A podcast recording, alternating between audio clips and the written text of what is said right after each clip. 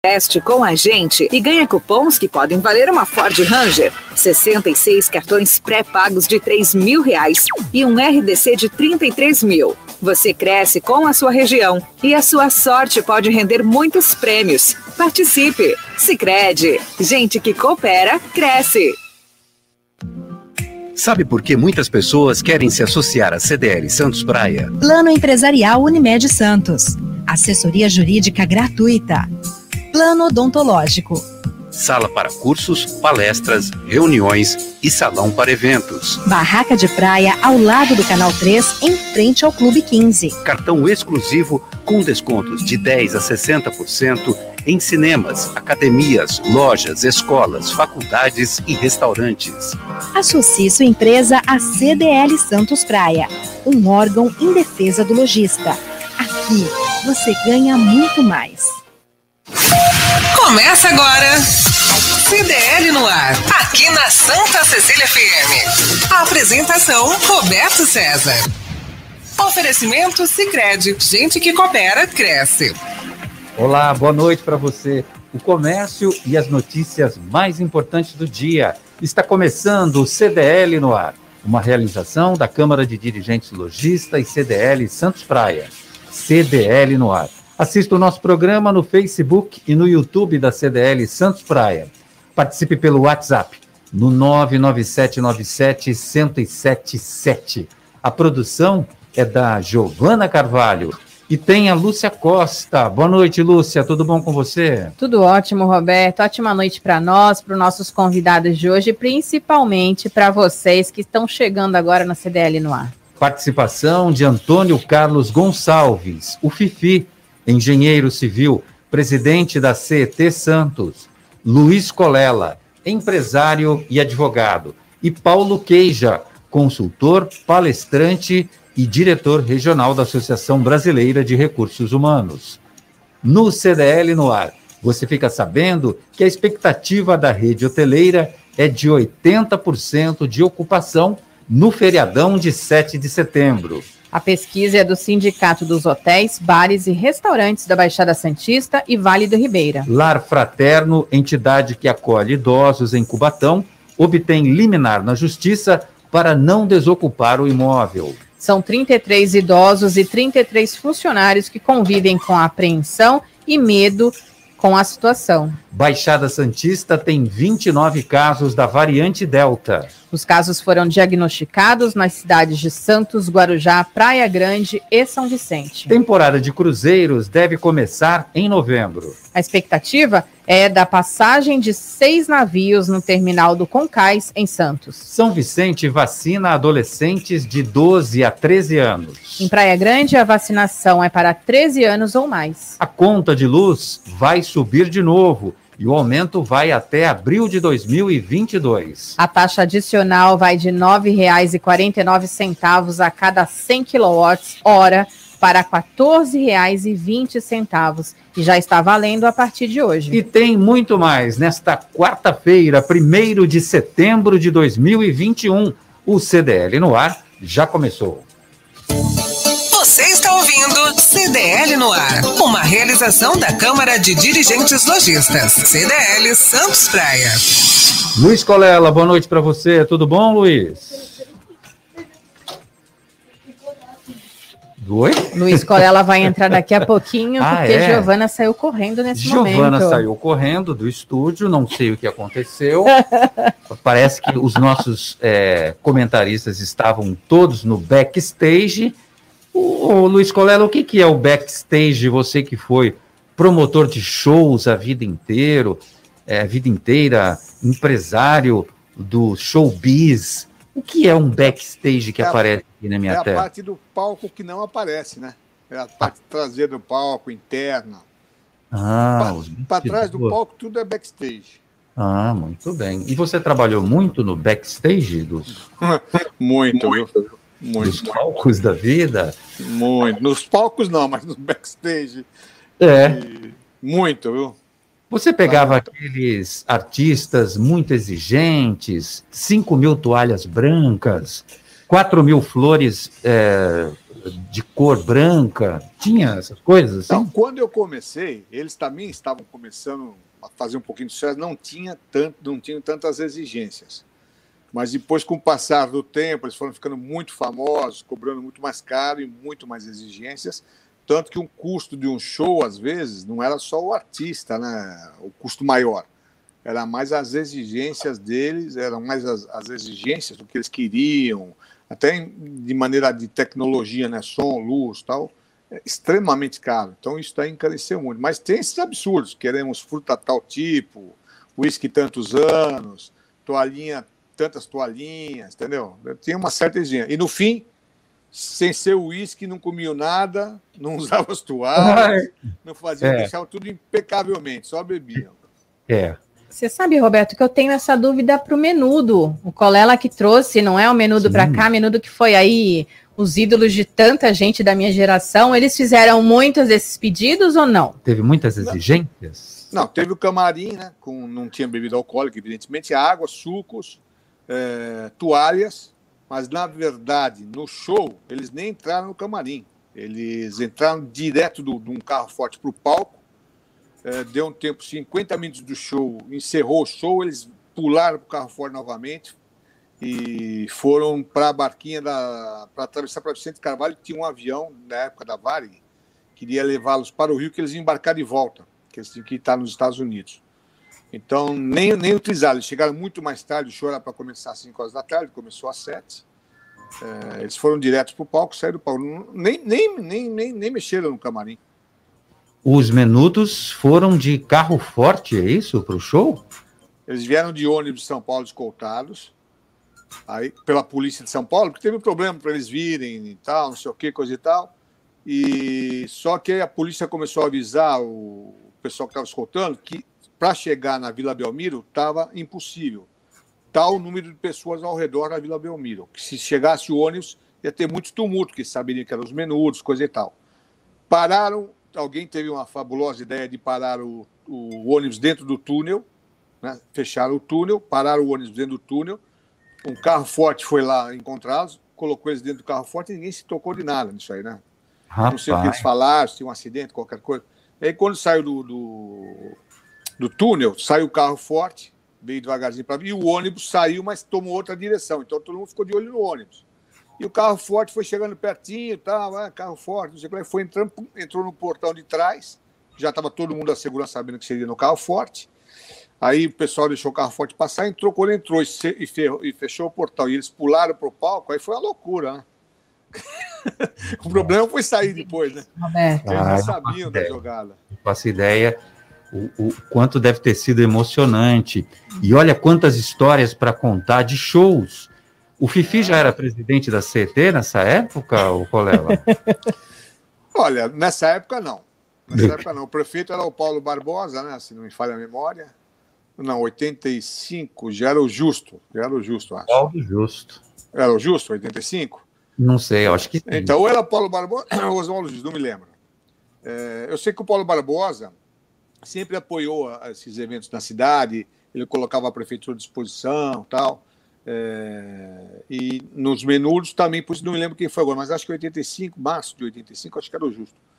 Também a prefeitura cedeu já, nos dos primeiros momentos, que nunca tinha havido em Santos coisa igual, cederam ambulâncias para ficar ao, ao entorno da, lá do, do estádio, pessoal de, de, de, de médico, deixaram um pronto-socorro à disposição mais ou menos preparado.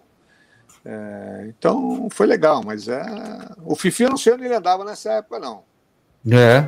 Olha, é, você falou em iluminação cara é, desses artistas, e eu me lembrei da conta de luz, que vai subir de novo agora em setembro. Já está valendo, aliás, essa bandeira 2 turbinada, Luiz Colela. É, exatamente. O que, que ocorre? Nós estamos numa crise hídrica, né, que as hidrelétricas não estão conseguindo gerar energia suficiente para o Brasil. Tem que se ligar às termoelétricas, que tem um custo altíssimo, né? que são a óleo diesel, é, carvão, enfim, coisas fósseis, né? que, que não são renováveis. E isso tem um custo para o Brasil. Isso daí é de agora? Evidentemente que não. A seca vem ocorrendo há algum tempo, né? mudanças ambientais no mundo tal. É, só que faltou investimento para o Brasil e deveria ter sido escolhida uma matriz, é, uma ou duas matrizes que são, são melhores, que é incentivar a energia eólica né, dos ventos e a solar. Só que não sei o que ocorreu, ninguém tomou essa atitude. Você vê que é uma dificuldade. Quem tenta colocar energia solar em casa, ou num prédio, ou em algum, numa indústria, é caríssimo. Né? É caríssima a instalação, os, os materiais. Não tem um incentivo. Então, nós ficamos nessa situação agora. É, evidentemente, esse governo bobeou um pouco é, em não incentivar essas matrizes. Né? É, não, também não daria, em tão curto tempo, para colocar essas matrizes em funcionamento. Mas teria, seria alguma ajuda a mais a um custo não tão caro quanto as termoelétricas. Mas é o que nós temos agora. Infelizmente, quem paga por tudo isso é o consumidor. Com certeza, e vai pagar caro e vai pagar até abril de 2022. Já está determinado isso. Paulo Queija, boa noite para você. Alguém dormiu no ponto no planejamento no Brasil não foi só desse governo, não, de governos anteriores, isso desde FHC. E tem energia eólica, Brasil tem áreas com muito vento. Não faz nada, a gente fica dormindo em berço esplêndido, Paulo Queja. Boa noite, Roberto, Lúcia Costa, meus queridos colegas aqui, Colela e Fifi, e todos os telespectadores. Muito bom estar de volta aqui com vocês. É, ano passado, houve, houve um, um boom na, na, questão da uh, energia solar, mas o boom é muito interessante, né? Foi um aumento enorme de instalação, mas o percentual, isso em toda a questão é, de energia no país, é muito pequenininha. Então, se você cresceu mil por cento, por exemplo, na. Eu não, eu não lembro o número, estou dando um número aleatório. É, mesmo que você cresça um percentual muito grande, ainda é ínfimo o uso da energia, por exemplo, solar como o Colela falou, ainda tem um problema de investimento, mesmo existindo algumas linhas de financiamento para isso, que as próprias empresas que fazem as instalações ou que vendem os equipamentos é, acabam intermediando o processo, fazendo o projeto para entregar para alguns bancos. Regiões Norte e Nordeste, alguns incentivos com aqueles bancos daquela região que têm alguns fundos específicos para esse tipo de investimento, para pagamentos assim um pouco mais é, longínquos. Mas, de qualquer forma, realmente o planejamento foi muito deixado de lado. Né? As prioridades é, normalmente não são colocadas desde o do, do começo do século, né? 2000, 2001, um problema enorme que nós tivemos aí. Nós tivemos muita mudança de comportamento naquela época por necessidade do consumidor. Nossa, a gente que lembra daquele momento. Eu estava vendo uma, das, uma médica falando de um hospital que fez uma ação inédita de eles usavam muita água para fazer asepsia, né? eles, eles fizeram um sistema interno dentro do hospital é, para não usar água. Isso foi até para congresso fora, na época, foi super elogiado. Então, na verdade, tem um ponto da falta de investimento e a gente, quando entra numa situação como essa, de usar a criatividade para é, poder é, sair dessa situação, já que não existe disponibilidade da energia. Então, a falta não é só de energia, é a falta também do recurso hídrico, que por isso que nós não temos, como o Colela falou, isso é muito grave. A questão da água também. E a gente tem que ter cuidado nos dois sentidos. Significa que vão ter lugares no verão que pode ser que tenham muito problema de é, acesso à água, que não é só a energia elétrica que nós estamos falando, já que os reservatórios estão baixos. Não é só um problema não, né, Roberto? Tem mais coisa aí, né? Bom, tanto é que chamam, estão chamando essa taxa adicional de crise hídrica. Mas, o Fifi, boa noite para você. Essa crise hídrica, esse pior cenário que foi colocado, e a, colocado até abril de 2022, para os brasileiros pagarem mais caro na energia elétrica, com possibilidade de racionamento, sei lá, até com possibilidade de apagão no meio do caminho mas tem um período de chuva que acontece ali entre novembro e março. Isso não foi contabilizado ou implanta-se isso, se a situação melhorar, a gente eh, volta para trás ou tira esse, essa bandeira vermelha. São duas bandeiras vermelhas e agora essa bandeira da crise hídrica na conta de luz nossa de cada dia.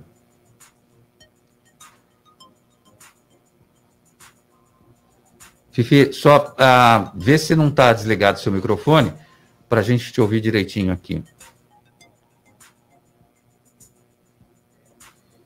É, continua off. Tá desligado ainda. Não. Não tá não, o Fifi não, ele fala, mas a gente não não consegue ouvir. Deixa eu ver se eu consigo ouvir então o nosso convidado que vai bater um papo com a gente, é, porque a justiça mantém imóvel para o lar fraterno em Cubatão. A informação é do jornalista Carlos Raton, do Diário do Litoral. O Lar Fraterno é uma entidade que acolhe idosos a partir de 60 anos e foi fundada em 29 de junho de 1981. Oferece atendimento multidisciplinar, fisioterapia, terapia ocupacional, psicologia, nutrição, enfermaria, médico, entre outros. O juiz Rodrigo de Moura Jacó decidiu liminarmente, ou seja, provisoriamente, que o lar fraterno de Cubatão tem o direito, pelo menos até que a decisão final seja dada, de continuar ocupando o imóvel público localizado à Avenida Joaquim Miguel Couto, número 1130, na Vila Couto, em Cubatão. Está conosco o presidente do Lar Fraterno, Edson Joaquim Freitas, o Edinho. Boa noite, Edinho, tudo bem com você? Boa noite, Roberto. Boa noite a todos que nos acompanham pelas rádios, pela YouTube. É um prazer muito grande quando o Nicolau Beire, que é meu contemporâneo, que nós há muito tempo nos conhecemos, agradecer o convite que a gente possa externar e falar alguma coisa sobre o Lar Fraterno de Cubatão. É, como você colocou aí, o juiz, graças a Deus, a justiça se fez presente né, e deixou que nós continuássemos numa instituição que tem 40 anos no município de Cubatão.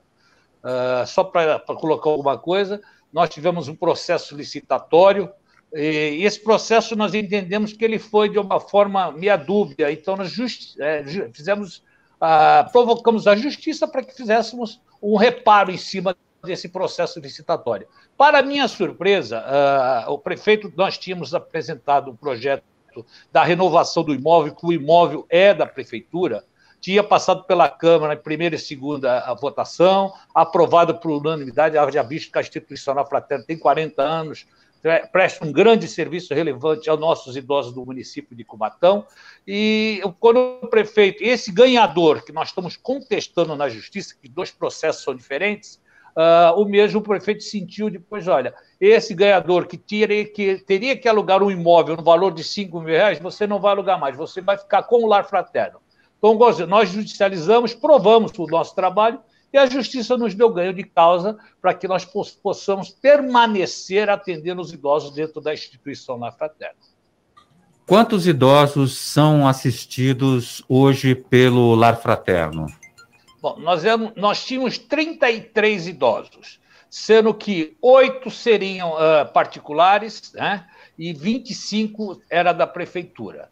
Alguns particulares, todos particulares ficaram, e alguns que são da curatela, que eu tenho a curatela, ficaram comigo. Então, ficaram em torno de mais três sociais. O que, que nós estamos fazendo? Retomando a instituição. É, lógico que foi um baque, nós estamos, não estávamos preparados para isso, nós temos 30 funcionários, você, pega, você pego de surpresa da noite para o dia, e nós temos que levantar a estrutura. Nós temos alguns trabalhos voltados com a indústria, nós temos a creche do idoso, que estamos reativando agora de novo, acabou essa pandemia, graças a Deus. Eu falar para você, viu, Roberto? Uh, nós estamos há dois anos sem um caso de Covid dentro da instituição. Isso é um trabalho digno. Nós fechamos a instituição, preservamos os nossos idosos, as famílias nós proibimos de, de entrar, fazíamos videoconferência. Isso foi um grande ganho para o município de Cubatão. E hoje me preocupa que esses idosos estão alojados num hotel.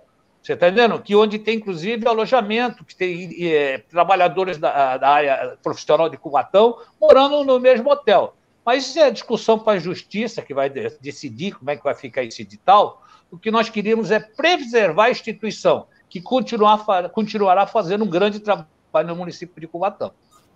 Só para a gente entender, para o ouvinte também que está distante desse assunto, compreender, por que, que a prefeitura pediu para que vocês deixassem esse imóvel. Você já disse que esse imóvel é da prefeitura.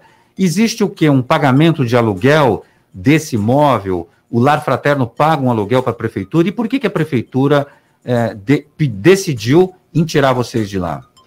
Só para me colocar assim, bem, bem, bem rápido, quando o edital ele dizia assim, uh, por isso que nós entendemos que ele foi dúbio. Ele, ele desclassificou tanto o Lar Fraterno quanto a Casa de Emaús. O, o edital dizia assim: se caso você tiver que pagar aluguel, a prefeitura custeará 5 mil reais para o aluguel do, de quem ganhar a licitação. Esse era o processo. Lá não dizia assim, se você não paga aluguel, deduz os 5 mil. Não dizia isso. Então, conclusão, o que, que se entendia? Se entendia que, como você não se paga aluguel, você diluiria isso em outras, outras coisas, alguns benefícios por idosos, como alimentação, como os profissionais. E assim foi feito. Tanto é que a Casa de Amaús, que é uma casa de acolhimento de moradores de rua, fez o mesmo procedimento do Lar Fraterno. O que, que aconteceu? O Lar Fraterno deu 280 mil reais de contrapartida num edital de 925 mil. A instituição que ganhou deu, um, deu uma contrapartida de 40 mil reais. Agora eu te falo, Roberto, o que, que aconteceu? Eles, a, o, o, teor da discussão foi que, que, eles vão pagar 5 mil reais de aluguel, então nos desclassificaram para que colocasse essa instituição. O que, que aconteceu? Agora, no final, eles não têm uma, porque a verdade é uma, você arrumar um imóvel que cabe 30 idosos no município de Cubatão, você precisa de uma casa de 10 quartos. Então, eu digo que essa, essa empresa veio participar de uma licitação como você fosse para São Paulo participar de uma licitação de carro sem ter nenhum carro. Se eu ganhar, ganhei. Se eu não ganhar, vou embora. Você entendeu? Eu ganhei, vou ali comprar os carros, depois eu volto então para vir atender vocês. Então, foi mais ou menos nessa linha. Como eles foram ganhador, o que, que a prefeitura efetuou foi o seguinte: ó, vamos tirar o Lafratério e vamos colocar eles lá dentro. Só que o, o, o que foi o, o divisor de águas para que aquela instituição ganhasse é que ela teria que pagar 5 mil reais. Então, o Lafraterno perdeu por esse ato. Perderam por esse ato, o cidadão também não poderia entrar dentro de uma instituição, porque nós temos uma permissão, aquilo que eu falei agora, pela, pela Câmara, e aprovado, pelo, sancionado pelo prefeito, de mais quatro anos, sendo que nós já estamos há 40 anos prestando serviço. Então, graças a Deus, a justiça, nós ganhamos, por um lado, que é o direito de usar a instituição, que nós vamos continuar o nosso projeto. Nós temos o de projeto com a Unipar, nós temos projeto com a Usiminas, nós temos projeto aquilo que eu vou ter falado da creche do idoso, que aquilo você coloca o seu pai durante a manhã e tira no final da tarde, e os acolhidos que ali estão. Então a justiça entendeu que a instituição presta um grande serviço e deu o benefício de causa que a gente permanecesse neste imóvel. Só para mais ou menos entender qual foi a linha do, do por que, que isso tudo aconteceu. É, é, o que é incompreensível, e aí a Lúcia Costa vai fazer um contato com a prefeitura de Cubatão para tentar saber do prefeito Ademário Oliveira, ou então do, do, do, secretário de assistência social, o porquê é que se tem uma instituição que está funcionando plenamente e agora tem todo esse embrólio jurídico, é, pedido de, de despejo, é, é, substituição de quem está é, cuidando isso há mais de 40 anos e que tenha compreensão do próprio juiz que, que, que determinou em liminar que uma instituição que já está há 40 anos e vai muito bem, obrigado, deve seguir com as suas atividades habituais normalmente. E agora, é, como é uma liminar e ela pode ser é, suspensa a qualquer momento, Quais são os próximos passos, Edinho? É, eu acredito que é uma liminar, mas agora já tem um ganho de causa. Então nós vamos discutir isso a longo prazo, não é a curto prazo. O que, que acontece? Eu costumo dizer assim: é, nós podemos ter até uma divergência, eu e você. Nós não podemos é atingir as pessoas que não têm nada a ver com isso. Então, nós não podemos misturar política com seres humanos, com pessoas que estão indefesas, idosos que necessitam de atenção. Então, hoje nós vemos, ontem foi uma coisa muito triste para a instituição, que tinha idosos que estavam há 38 anos ali dentro, alojados, 38 anos morando ali a sua casa, e do Marot também é uma coisa que tira você da sua casa e fala, você vai morar em determinado local. Isso para nós foi uma coisa que a cidade de Cubatão está estarrecida. Então, nós não entendemos até agora. Se a posição é política ou é comigo, teria que ser definida entre o presidente da instituição e o prefeito, mas não atingir a instituição. É isso que eu não aceito até agora. Então, tudo que for dentro da área que nós possamos judicializar, nós vamos brigar, acho que é o direito do. Entenda a minha coisa, eu não sou dono da instituição, estou ali permanecendo, fazendo um trabalho. Nós temos seis refeições diárias tudo alimentos de primeira linha, frutas naturais, não temos nada artificial, com nutricionista. O trabalho. Tanto é que nossos idosos quase não vão ao hospital, nós fizemos um trabalho de excelência, as famílias acompanham. Então, por isso que nos chateou essa mudança, porque acho que foi um ato político que não deveria ter sido feita uh, em cima de idosos, que, como eu falei, não, são pessoas indefesas. Todas as certidões, contas em dia, tudo certinho, com essa experiência de mais de quatro décadas, o que aponta a reportagem do Diário do Litoral: 33 idosos assistidos, recebendo as seis refeições diárias que o Edinho acabou de falar, 25 são mantidos pela prefeitura ao custo de R$ 1.400 cada por mês.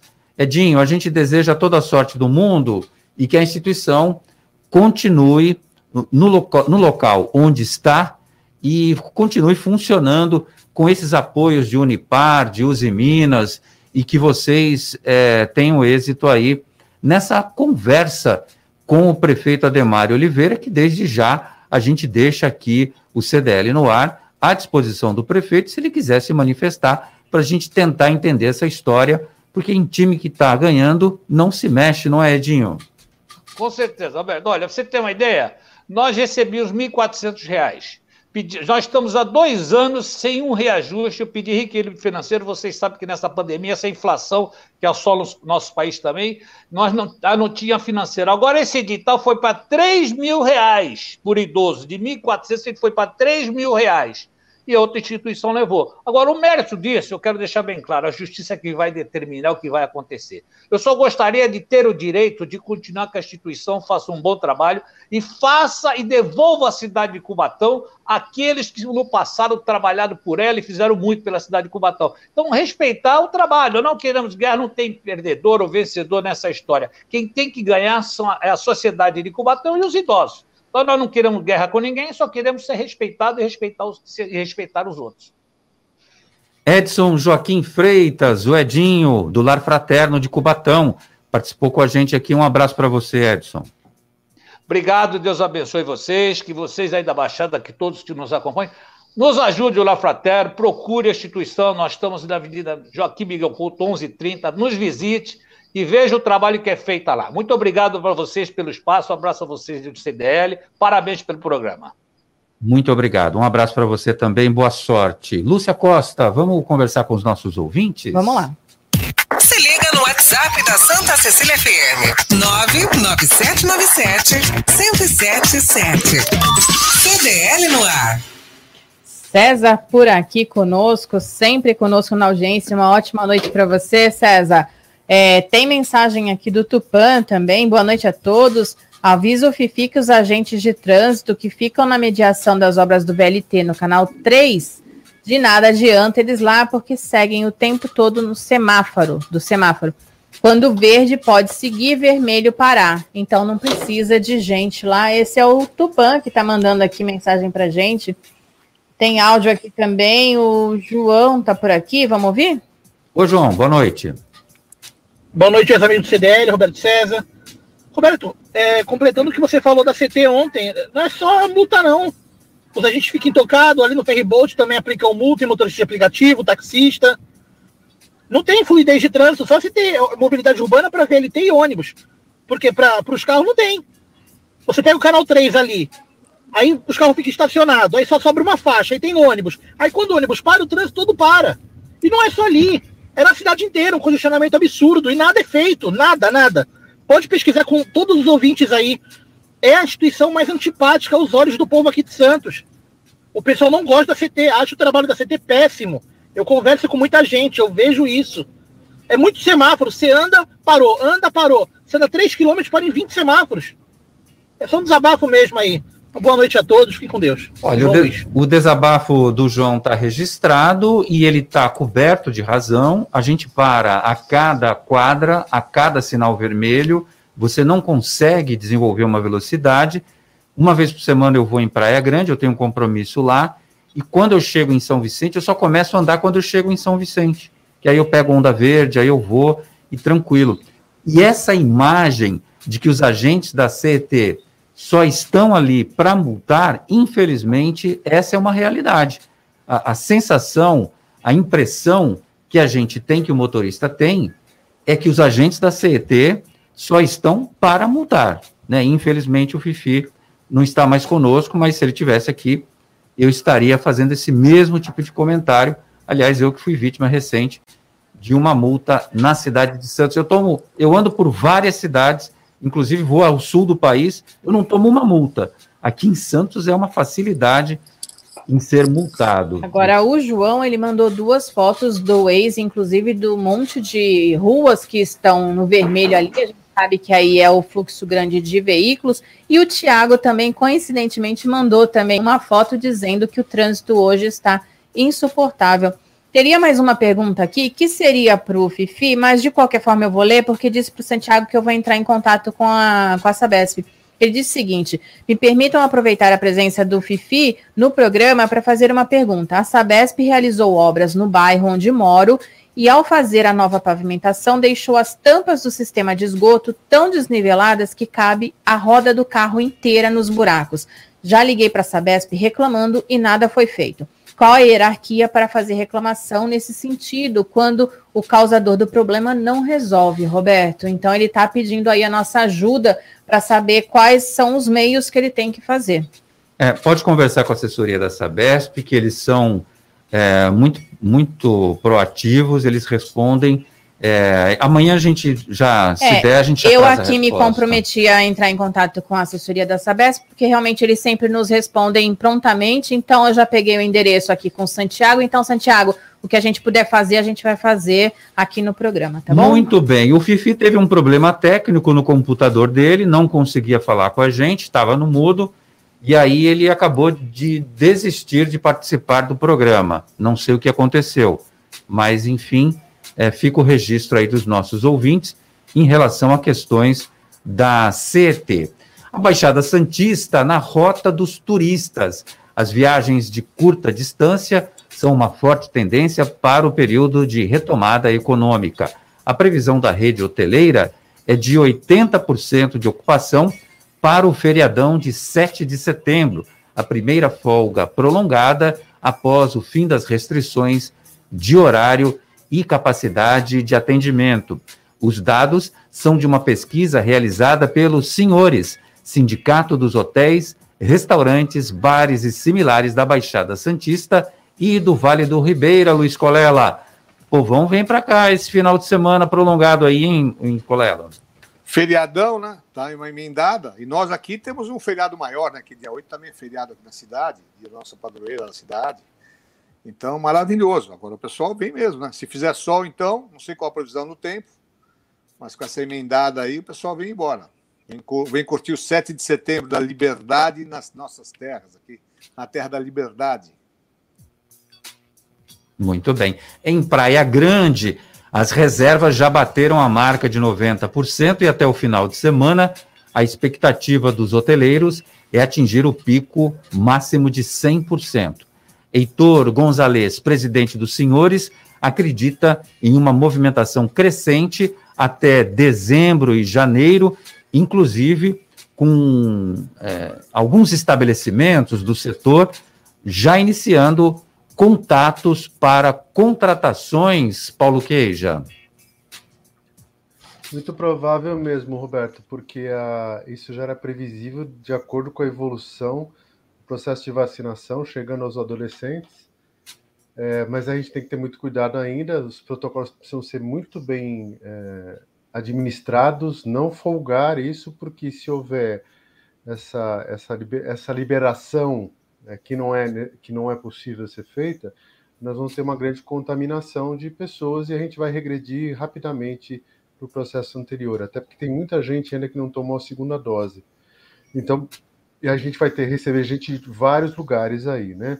Então, se a gente tem imigração de pessoas que vêm de regiões onde a contaminação está maior, a gente tem mais suscetibilidade para isso. Agora, é verdade, vai ter mais contratação sim, porque a tendência é a recuperação de faturamento e existe um otimismo até em relação a algum crescimento uh, até o final do ano uh, de faturamento. Isso pode não acontecer de forma tão grande caso não haja disponibilidade de mercadoria suficiente para isso, ok? Mas é, serviços e tal. Eu digo caso mesmo, né? Mas é, porque a indústria fica a par e passo, né? Acompanhando para ver se se vai produzir e a questão dos pedidos que foram feitos e alguns ainda estão sendo feitos ainda para dezembro. Mas daqui a pouco já acaba isso, porque as previsões são feitas de forma antecipada. Mas realmente está bem está bem é, otimista. Agora, nesse final de semana, também. E o que você colocou de dados aí, isso já era realmente previsível. Né? O pessoal quer começar a sair, quer sair de casa e sair mais próximo. Está né? Tá mais próximo, mais fácil. Vamos para cá, para o litoral. Isso deve ter acontecido também para o litoral norte, deve estar tá bem, bem cheio nesse período, para o pessoal poder passear. Até vindo gente daqui para lá, né? Provavelmente. O feriadão de 7 de setembro terá esquema especial no sistema Anchieta Imigrantes. A Ecovias espera entre 265 mil a 410 mil veículos vindo em direção à Baixada Santista da meia-noite de sexta-feira até a meia-noite de terça-feira, dia 7. No retorno dos usuários em direção a São Paulo, está prevista a implantação subida 2 por 8 a partir das 5 da tarde e vai permanecer até às 11 da noite. Dicas CDL no ar. No Tititi da Inovação. Mistério! Ele não contou do que ele vai falar hoje. Nicolau Obeide falando sobre tecnologia. Mas não contou, Nicolau, por que essa surpresa, esse suspense? Boa noite para você, Nicolau.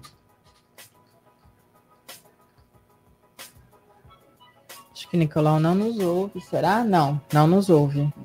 Olá, Nicolau, você está nos ouvindo? Ele está arrumando o computador, está olhando fixamente para a tela do computador. Não, ele falou para chamar depois. Está vendo lá? É. Vamos depois, porque eu ainda estou me ajeitando aqui. Top Games, 29 anos de tradição e credibilidade no Gonzaga. Na Top Games você encontra a maior variedade de brinquedos e videogames da região games PS5, Xbox X, celulares smartwatch Xiaomi, perfumes importados das melhores marcas, tudo, mas tudo mesmo, em até 12 vezes no cartão. Os melhores preços só na Top Games. Shopping Parque Balneário, Piso Térreo e Boulevard Otton Feliciano, número 20, no Gonzaga, em Santos. Ligue no WhatsApp da Top Games e receba seus produtos em casa. WhatsApp é o 996154715. Top Games, a top da baixada. CDL no ar. Oferecimento Sicredi. Gente que coopera cresce. Slex.com sempre trazendo as novidades em eletrônicos e informática. Se o seu celular ou tablet quebrou, a Slex conserta para você. Uma grande variedade de celulares com facilidade no pagamento. Tudo em games, acessórios e periféricos de informática. Slex.com, Avenida Ana Costa, 530, Loja 9, Gonzaga, Santos. Telefone 3284 2223 ou no WhatsApp 981 40 55 95. Slacks.com Vai montar o seu negócio próprio e quer entender de tudo que é necessário? Tem a sua empresa e quer acompanhar os resultados que ela apresenta? Saiba que nós da RM Auditoria Contábil já oferecemos há mais de 30 anos esses serviços. O conceito de parceria com o cliente, nosso maior ativo, faz com que estejamos sempre prontos a atender suas demandas. Equipe técnica treinada e motivada para executar as tarefas que o seu negócio necessita, pois o nosso objetivo é que seus números sejam tratados com eficiência. RM Auditoria Avenida na Costa 258, quarto andar em Santos. Telefone 3208-2444. RM, somando o nosso futuro ao seu. CDL no ar. Oferecimento Sicredi. Gente que coopera cresce. Dicas CDL no ar. No Tititi da Inovação. Com Nicolau Agora está aqui conosco. O que aconteceu com o Fifi? Ele fugiu ou não? Foi embora! Foi embora. Ele, não, ele, entrar, ele aí... tem eternos problemas com tecnologia, né? É. Então, assim, eu vou lá na casa dele, eu vou dar um curso para ele, porque é. realmente ele tem problemas tecnológicos. Ou ele vem aqui pessoalmente, aqui no programa, melhor, né? É, é, vou levar ele aí. Vamos começar a retornar agora. Boa noite aí, Lúcia, Colela, Giovana, o meu amigo Paulo Queija, o meu amigo Edinho aí, já vi ele falando, é um grande depoimento. Então, gente, hoje eu vou falar tecnologia e eu não posso fugir de novo, eu vou falar do iPhone, né? Que é o telefone mais vendido do mundo. E as pessoas ficam com especulações aí do iPhone 13, que não sabe se vai ser lançado esse ano, se esse ano do 12 vai para o 12S, ou se vai realmente para o 13. E tem umas inovações aí que estão acontecendo, e os especuladores, os ansiosos, né? Porque tem gente ansiosa para caramba com esse negócio de iPhone, né? Você sabia que tem uma fila, Roberto, nos Sim. Estados Unidos, já com a ante, antecedência da, do lançamento, de mais de 10 mil pessoas já com pré-compra. Né? Então a Apple assim fatura é, coisas assim de, de, de louco, né? inimaginável. Então existe isso, os ansiosos querem trocar, querem o iPhone 13, 14, 15, o que tiver para vir. Então, eles não sabem com essa história de pandemia, realmente tivemos aí uma desaceleração, mas estão falando no iPhone 13, que hoje o 12 tem no mercado, já desde 2020, né? E aí vamos, vamos, vai lançar o 13 ou talvez um 12S, ou seja, uma linha do 12 um pouco mais complementar. Mas alguns especialistas falam no, nesse lançamento, eu vou colocar algumas curiosidades, que eles falam que o 13, quando vier, não sabe se vai vir agora, que tem um site de rumor que se chama Mac Rumors, que é um site só para falar de rumores e discussões de como é que vai ser o iPhone. Você vê que interessante isso aí. É. E aí é, eles falam, em alguns vazamentos, eles tentam convencer o público e falam, dá algumas imagens de tamanho, com certeza ele vai ter o 5G, com certeza, como já tem o outro, né? vai ter o Mini, porque tem pessoas que gostam de telefones menores, mas o que tem, e o que eu vou falar em relação a diferencial de tudo, seria a ligação do telefone. Você já ouviu falar em telefone sem, celu sem ser via celular, via satélite? Então, o iPhone 13 estão falando que vai ser via satélite. Oh. Você vai poder ligar, pelo menos em ligações de emergências, é o que eles estão falando inicialmente, via satélite. Então, isso é uma, uma novidade né, que você vai estar, você precisa de uma emergência, está em algum local que não tem sinal de, de celular, você consegue chamar alguém ou ligar para uma emergência via satélite. Isso são especulações, tá bom, Roberto? Não existe nada é, comprovado em relação a isso. E a outra coisa que eles falam é que o iPhone não vai ter mais conexão de cabo. Ou seja, você não vai carregar mais ele via cabo, não vai ter mais aquela entradinha lá do cabo. O Boa. que vai ter hoje é, ligação é, é, metálica, né, que eles chamam, ou magnética, que é onde você encosta. Isso já existe já no iPhone 8, no iPhone X, que é o 10, XR, como no iPhone 11 e no 12. Né? Você, pô, existem carregadores para vender no mercado para esses telefones, onde você só coloca o telefone em cima e ele já começa a carregar vai ser talvez um complicador, porque sem, sem entrada você também não pode utilizar o fone de ouvido, você só vai poder utilizar fone de ouvido Bluetooth. Então, vão começar a criar regras, que é óbvio que é para a Apple vender alguns equipamentos, né, que só eles têm e que custa realmente um preço, é, um, um, não vou dizer absurdo, mas um tanto quanto alto. Esse iPhone, se ele sair, ele vai custar, custaria hoje no mercado. Ah, tem mais uma novidade. Opa. Capacidade de armazenamento do iPhone. Estão falando em um terabyte. Você sabe quanto é um terabyte, Roberto? É muita um coisa. São mil gigas. Então, assim, é muito mais do que muitos megacomputadores que tem por aí, né? E vão ter em várias cores, cores laranja, mas isso aí é sempre é, mais a parte de, de, de estampa né, do mercado. E estão falando também num custo, Roberto, de 15 mil reais para esse iPhone. Caramba. Aqui no Brasil, né? Que seria, é, que seria em torno de 3 mil dólares esse lançamento desse iPhone. Mas tudo isso é especulação, nada disso é comprovado, tá bom, Roberto? Então, essa vai a minha dica aí para matar a curiosidade de todo mundo que não tem ainda esse iPhone, é tudo especulação, pode ser que ele não seja nada disso e nem tenha todas essas tecnologias fantásticas. E seja somente um iPhone 12S. Tá bom? Obrigado aí pela oportunidade e um abraço aí para todo mundo, Roberto. Um abraço para você, Nicolau. Olha, telefone via satélite eu só vi nos filmes dos agentes do FBI e da CIA para fazer as ligações. Mas isso, mas isso que nós estamos fazendo, Roberto, conversando numa rádio, falando com três, quatro pessoas conectadas via internet, quando eu era criança, era só dos Jetsons. É. E, e, mesmo assim não era todo mundo, era um falando com o outro só.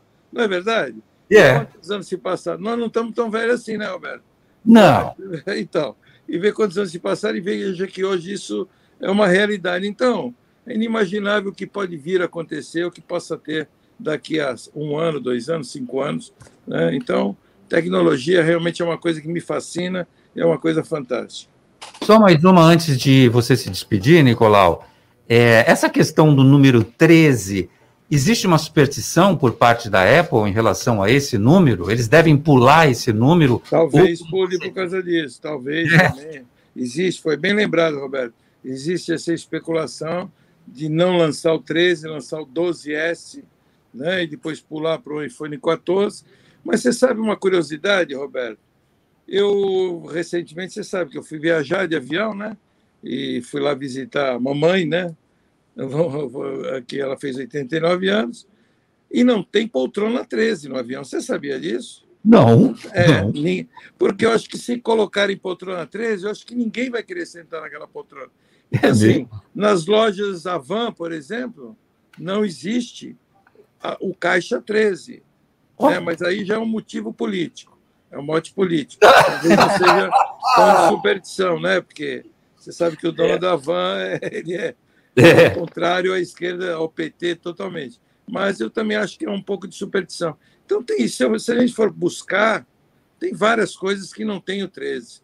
Então existe um pouco dessa superstição. Ao contrário do nosso ex-técnico Zagallo, que é fanático pelo número 13. Então isso é uma bobagem. Você sabe você sabe tudo isso, o que, que acontece? Nada. Nada. O que é nada. Absolutamente nada. Absolutamente nada. É uma tremenda uma bobagem. Tá bom, Roberto? Abraço aí para vocês. Obrigado, Nicolau. Um grande abraço para você. Obrigado pela sua coluna de hoje, a participação do Nicolau Obeide, falando de tecnologia, falando do novo iPhone. Já tem fila virtual com milhares de clientes querendo comprar. E aqui no Brasil, o Nicolau disse que esse preço deve chegar por volta de 3 mil dólares, se a gente multiplicar pelo câmbio de hoje, mais de 15 mil reais. Sabe quando que eu vou comprar um telefone desse? Nunca! Baixe o aplicativo CDL Santos Praia, disponível nas plataformas iOS e Android. E acompanhe ao vivo o CDL no ar. Ai, meu Deus do céu. Ô, Luiz Colela, não compraria o iPhone, eu não gosto de iPhone. Eu tô falando aqui também brincando, é, é claro, mas pagar 15 mil num celular, Nunca. não estou podendo, colega. Agora, esse, esse que vai utilizar, o caso de emergência, vai utilizar um satélite, né? ah, uma emergência, vou utilizar o satélite, pá. Na hora de pagar a conta, ele vai ver para quem que ele vai ter que pedir socorro, porque não tem satélite que dê dinheiro para pagar a conta, entendeu? É. é. A tecnologia. É, já, te, é, já, isso aí já é tecnologia, vai avançando, é isso aí mesmo. Só que é um abuso. Bom, é um abuso. Na, é, eu também acho. Na economia, o PIB deu uma recuada, mas foi uma recuada mínima, para não dizer quase zero. 0,1% no segundo trimestre, e a recuperação perdeu fôlego. Até o próprio ministro da Economia, Paulo Guedes, disse que a economia andou de lado. A maior queda foi da agropecuária, menos 2,8%, seguida pela indústria, menos 0,2%. Serviços cresceram 0,7%, e aí o ponto-chave dessa história toda, o consumo das famílias ficou estagnado, Colela. Por isso que parou tudo, né? O pessoal está demorando tanto tempo para o negócio engendrar, começar a andar, abrir um pouquinho, não sei o quê. E o negócio agora realmente patinou mesmo, né? Andou de lado. Por isso que o governador de São Paulo já está falando que não para de jeito nenhum, porque ele sentiu né, nas costas o peso de parar a economia, de fechar as coisas, né? não parar a economia, fechar as coisas. Em consequência, a economia parou é, por um bom tempo e agora isso aí acho que é mais reflexo do que aconteceu do que vem acontecendo lá atrás. Tanto que foi ínfimo o negócio, 0,1, né? O agronegócio sentiu um pouco aí, não sei por qual motivo, entre safra, não sei dizer, não sou especialista nessa área. Mas realmente, pelos índices né, que foram mostrados, nós demos uma patinada realmente pequena, mas demos e estamos estacionados aí. Vamos ver se, se evolui. Agora aumentando muito as coisas, como energia elétrica, que para nós que temos uma casa, uma energia elétrica residencial, já é um custo alto.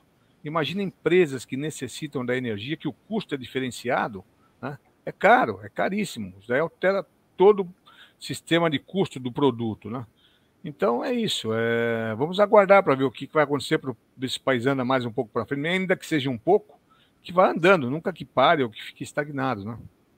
É, o, o, o, apesar desse resultado, a economia brasileira se manteve no patamar pré-pandemia. É impressionante como esse gigante quando se levanta, vai com tudo.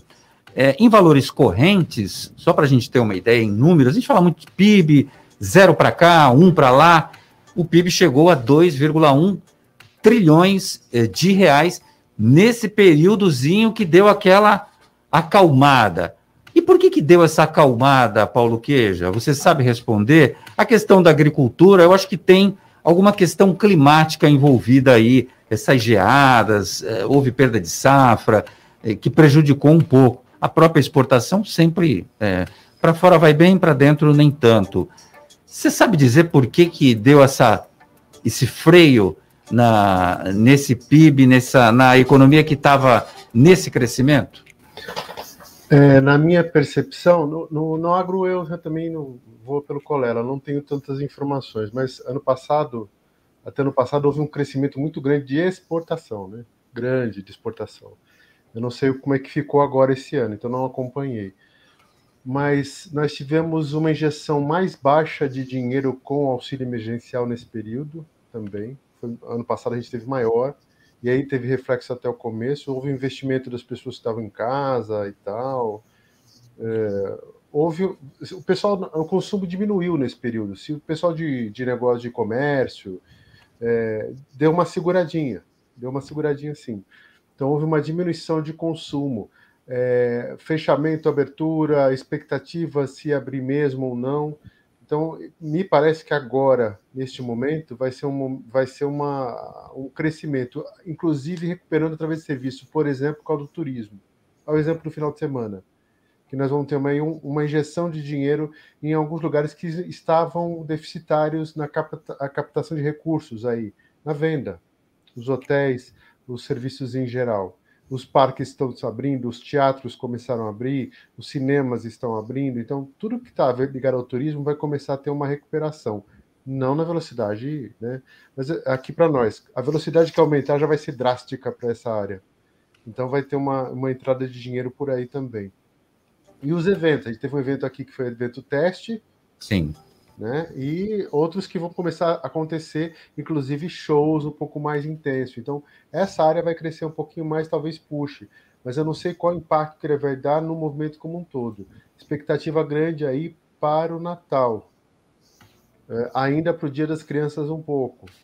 Então, assim, a gente tem, a gente tem, é, o pessoal segurou muito, mas eu acho que a falta de entrada de recursos da economia também deu uma, uma segurada nesse consumo. O medo ainda e a de, ainda a questão de postos de trabalho, né, Roberto? A questão de começar o pessoal voltar agora ou não. Então, isso também são alguns aspectos. Tem várias coisinhas aí que podem ser motivos que chegaram a esse patamar. Mas foi muito ah. grande o que teve antes. Eu acho que o anterior foi muito grande o crescimento. No trimestre anterior. Até a própria questão da pandemia, que a gente ainda está com um olho no peixe e outro no gato, não é? Lúcia Costa, tem ouvinte se manifestando aí dizendo que o quê? Que tem, pois é, olha, eu preciso falar isso. É. O Paulo Santiago conosco aqui no YouTube, ele disse o seguinte: nossa, o Paulo Queja lembra muito o Leandro Hassum. Impressionante, ele colocou aqui. Alguém já te falou isso em algum momento? É. Me falam há 14 anos, desde 2010. Eu tinha, hoje eu tô com 100 quilos, eu tinha 145 quilos. Se a gente tinha parecido hoje, nós éramos é. gêmeos naquela época. porque é, a gente é, é muito parecido. Só. Mas é para. Olha, até tem o, todas. Até o, o, o, brinco é do mesmo lado. Por acaso é do mesmo lado o brinco. Sensacional. Eu não Você fiz cirurgia de redução, viu? Não, né? Não, tudo bem. Vai no natural mesmo. Paulo Queijo, de um Paulo para outro Paulo. Paulo observando que o Paulo Queijo parece o Leandro Hassum, o comediante. Lúcia Costa, Uma e para amanhã? Olha, quinta-feira de sol sem nenhuma possibilidade de hum. chuva para todo mundo ficar feliz aí. Amanhã o dia esquenta e a temperatura máxima, Roberto, vai chegar a 27 graus. E... Delícia, né? A mínima vai ficar em 16 graus, mas a gente já sabe que é na madrugada, quando esfria durante a noite. Já o mercado financeiro terminou com o dólar comercial em alta de 0,20% com R$ 5,18. Já a Bolsa de Valores também terminou em alta de 0,52% com 119.395 pontos, Roberto. Muito bem. Lúcia Costa, vamos bater uma bolinha? Vamos lá. Futebol com Alex Frutuoso. Com ele, Alex Frutuoso. Boa noite para você, Alex. Boa noite, Roberto. Um grande abraço a você, a todo mundo que acompanha a edição desta quarta-feira do CDL no ar. Vamos aos destaques do esporte futebol parado, né, neste meio de semana aqui em termos de Brasil, né, as competições nacionais, Copa do Brasil, Campeonato Brasileiro, claro, também as competições é, de clubes da América do Sul, porque temos eliminatórias da Copa do Mundo neste meio de semana. O Brasil que lidera a competição toda, né, a eliminatória agora envolve todos os países, não há mais uma divisão de chaves faz um tempo. O Brasil tem 18 pontos, está tranquilo na liderança e até pelas questões de calendário, a rodada anterior que havia sido adiada, teremos uma sequência de três rodadas das eliminatórias. O Brasil começando como toda a rodada no dia de amanhã, né? O Brasil enfrenta a seleção do Chile, 10 da noite fora de casa, né? Primeira partida nesse, eh, nesse momento das eliminatórias. O Brasil sempre tem muita dificuldade contra o Chile, mas pode-se dizer que é favorito até pelo momento que vive em termos de tabela. Depois, no próximo final de semana, no domingo às quatro da tarde, o jogo vai acontecer na Arena do Corinthians. A princípio não teria presença, teria presença de público, mas depois a CBF resolveu não fazer essa liberação, deixou apenas para alguns convidados. Tem Brasil e Argentina no próximo domingo, quatro da tarde, repito, no estádio do Corinthians. E depois na décima rodada, o Brasil enfrenta a seleção do Peru, também em casa, né? mais uma partida sendo jogada aqui no Brasil, portanto, técnico Tite com três jogos, sendo dois deles aqui, vencendo as partidas em casa, quem sabe beliscando um empate contra o Chile fora de casa, dá para dizer que o Brasil encaminha a sua classificação para a Copa do Mundo do Catar o ano que vem, que vale lembrar, vai acontecer no final do ano, não vai acontecer no meio do ano, por conta aí da questão do calor lá no Catar então, é uma Copa diferente, o Brasil buscando a sua vaga para esta competição. Tá certo, Roberto? Esses os destaques do esporte. Eu vou ficando por aqui. Um grande abraço a você, a todos aí na bancada, especialmente para o ouvinte do CDL no ar. Grande Alex Frutuoso, obrigado pelas informações. O comércio e as principais notícias do dia. CDL no ar. Luiz Colela, o Paulo Queja é, mencionou que o setor de eventos foi o mais prejudicado pela pandemia. Isso é a grande realidade de todos os setores. O que ainda está sofrendo muito com o fechamento de tudo e a não realização de quase nada é o setor de eventos. Uma pesquisa realizada pela Associação Brasileira dos Promotores de Eventos, a ABRAP, em parceria com a Ambev, as pessoas estão sentindo falta de eventos e a sensação de risco que elas possuíam tem caído. A intenção de ir a eventos subiu e bateu o recorde desde o começo da pandemia, sendo que a adesão maior é para cinemas e teatros, 78%, seguida de feiras e exposições, 73%, palestras e congressos, 69%. 30 segundos para o seu comentário, Luiz Colela. Bom, evidentemente foi um, talvez um dos setores mais, mais afetados realmente, né? Porque um evento tem o artista, tem o foco central, mas o que tem de suporte por trás daquilo, de uma feira, e para montar as pessoas que vão trabalhar é violento o negócio. As necessidades de um cinema, de um evento, é natural das pessoas que já estão sentindo que a, a, pandemia está um pouco controlada. Eu não diria que está sob controle, mas um pouco controlada. No cinema mas... você consegue controlar a entrada das pessoas, né? Já num evento... Luiz Colela, Paulo Queija fizeram mais essa edição do CDL no ar. A você, ouvinte do CDL, um beijo, um abraço, obrigado pela audiência. Amanhã a gente está de volta às seis. Você ouviu? CDL no ar, uma realização da Câmara de Dirigentes Lojistas. CDL